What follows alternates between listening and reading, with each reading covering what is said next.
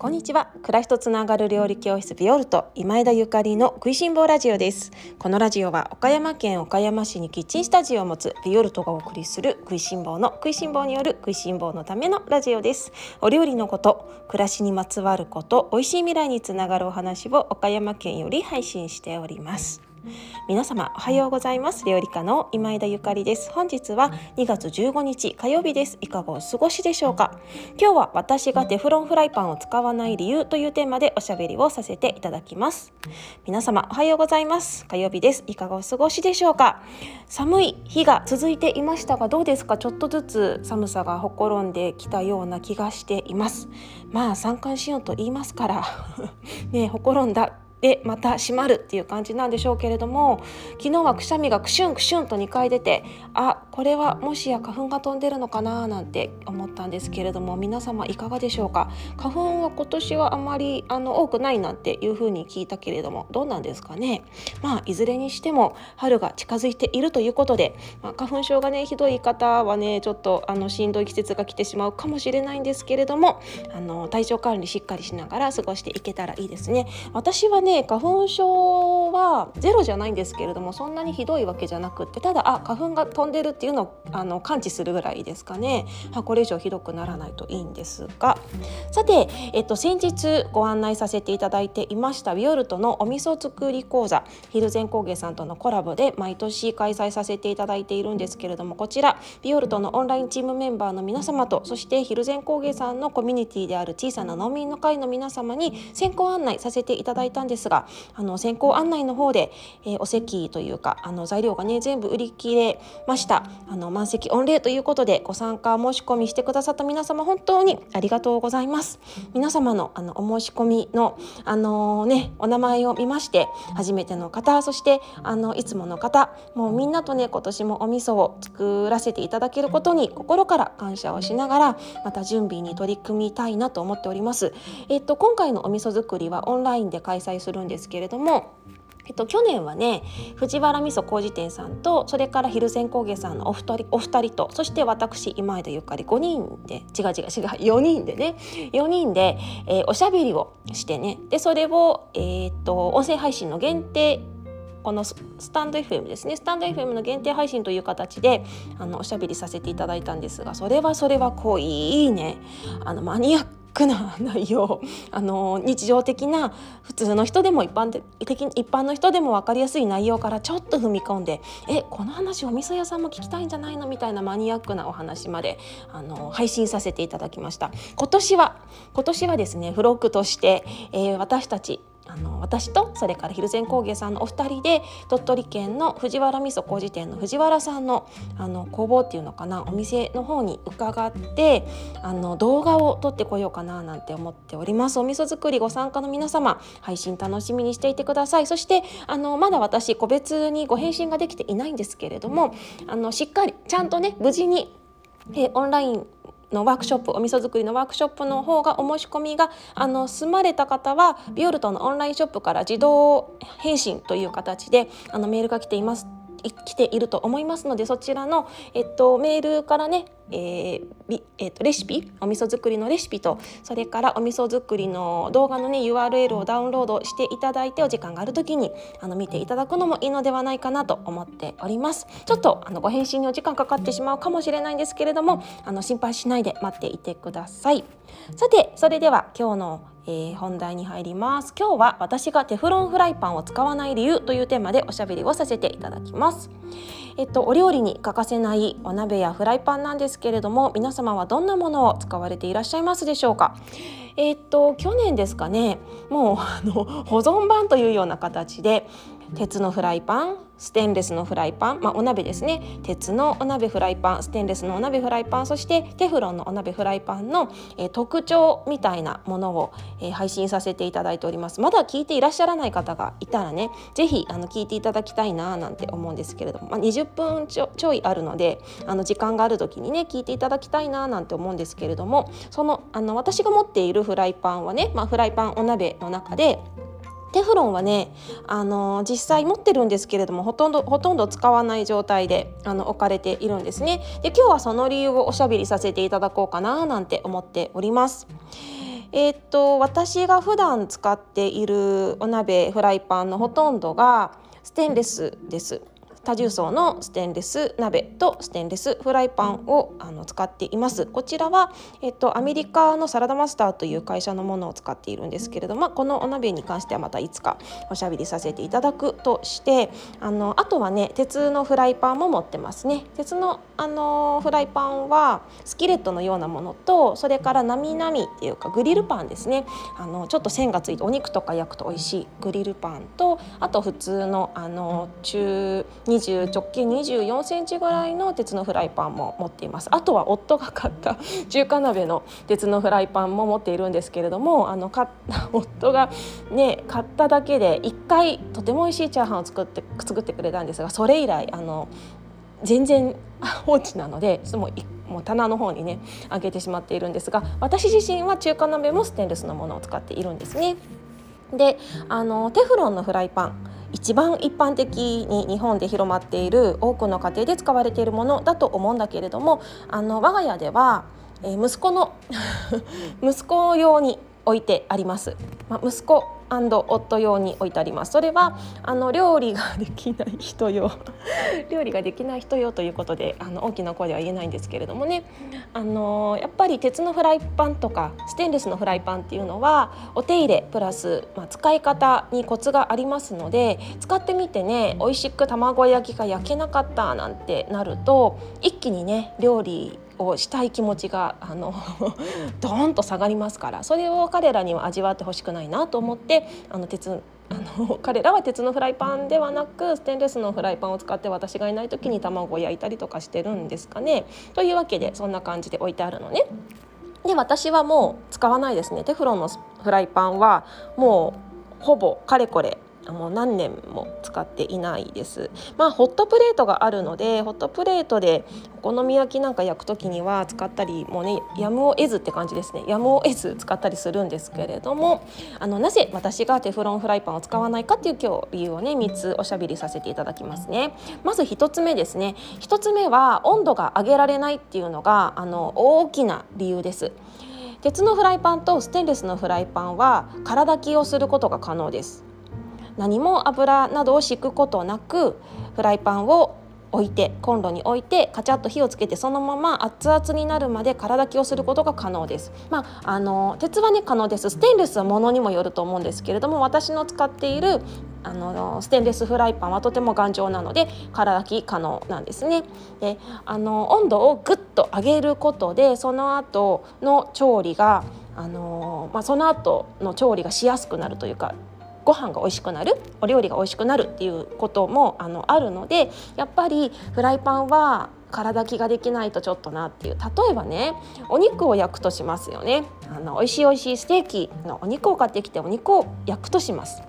この時に私はあの鉄でもステンレスのフライパンでもあの持ってきてね。でコンロに置いてまずガッと火にかけて何も油と敷かずに火にかけて温度を上げます。で、あの、鉄のフライパンであれば少々煙が上がってくるぐらいまでステンレスのフライパンであれば、えーと、お水をねパラッとステンレスのフライパンの上に落とした時にコロコロコロっと表面でねお水がとても不思議な現象なんですけど転がるんですね。それぐらいまで温めます。およそ140度ぐらいですかね。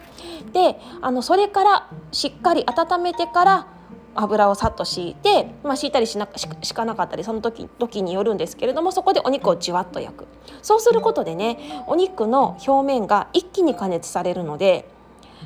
肉の肉汁が外に出ないんですよね。っていうことなんです。ただもしテフロンフライパンを使う場合は空炊きができませんのでだから油を敷いてで温めるで温めて温めてでかなりあの熱くしてしまうと今度は油が酸化してしまうんですよね。ずっと油が敷いた状態でテフロンのフライパンをコンロにかけていてでそこでどんどんどんどん温度が上がっていくうちにさあお肉焼こうっていう温度になった時にあら油がすごい美味しくなくなってるっていう現象になってしまうのでテフロンフライパンっていうのはあまりあの温度を上げられ上げることができないです。でだからといってそこでお肉をねあまりフライパンが温まっていない状態でお肉を焼いたとってお肉の肉汁があの温度が低いことでね外に出てきてしまう。あのお肉から水が出てきてしまった肉汁が焼いたら出てきてしまったっていう経験皆様ありませんかね？あのステーキじゃなくっても焼肉みたいなものでもねその豚肉のちょっと薄切りみたいなものでもあのそれってやっぱり温度が低いんですね。ということで、えー、テフロンフライパンを使わない理由の一つが温度が上げられないということですね。であのこれに関連して2つ目なんですけれども2つ目は溶けるっていうことです。何が溶けるかあのこのフッ素コーティングですかねが溶けてしまうんですね。これはあのとても残念ですよね。あらゆる面で残念ですね。なぜならその溶けてしまうことで、えー、味が美味しくなくなる。コーティングされているお肉何くっつかないじゃないですかテフロンって絶対に。であのテフロンフライパンって絶対くっつかないんですけどもそのコーティングが溶けてしまうことで溶けたっていうことはどこかに行ってるわけでねでそれが食品にあの渡って美味しくないっていう現象が起きます。あの多分ねちょっとここはあの あんまり言いたくないんだけれども言うけど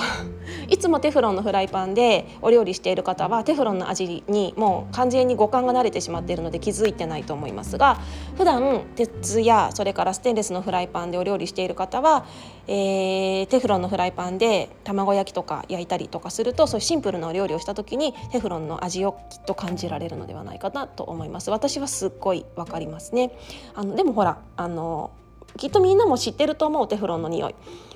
ホットプレート温めた時のあの匂いですね。あれがテフロンが揮発している匂いですね。なのでお料理が美味しくなくなってしまうっていうのが私はすごい残念だなと思うのであの溶けるっていうのはとても残念。そしてもちろんそれは体に入れていいものではないので溶けるっていうことは私の中ではちょっとあの NG ですかね。特にあの昨日も農薬の話でお話ししましたけれども、えっと、ヨーロッパの方ではアメリカとかねヨーロッパの方ではこのフッ素加工の、えー、お鍋やフライパンに関して注意書きが書いてある国がたくさんあります。タバコってあのなんか吸いすぎると病気になりますよみたいな注意書きがあるじゃないですかタバコとかってあれと同じようにフッ素加工のその調理器具ですねにはそういう表示が書いてあるですね。あのこの商品はこういう病気を引き起こす可能性がありますっていうあれですよ。あれが書いてあるそうですよ。見たことないけどでもそうなんだ、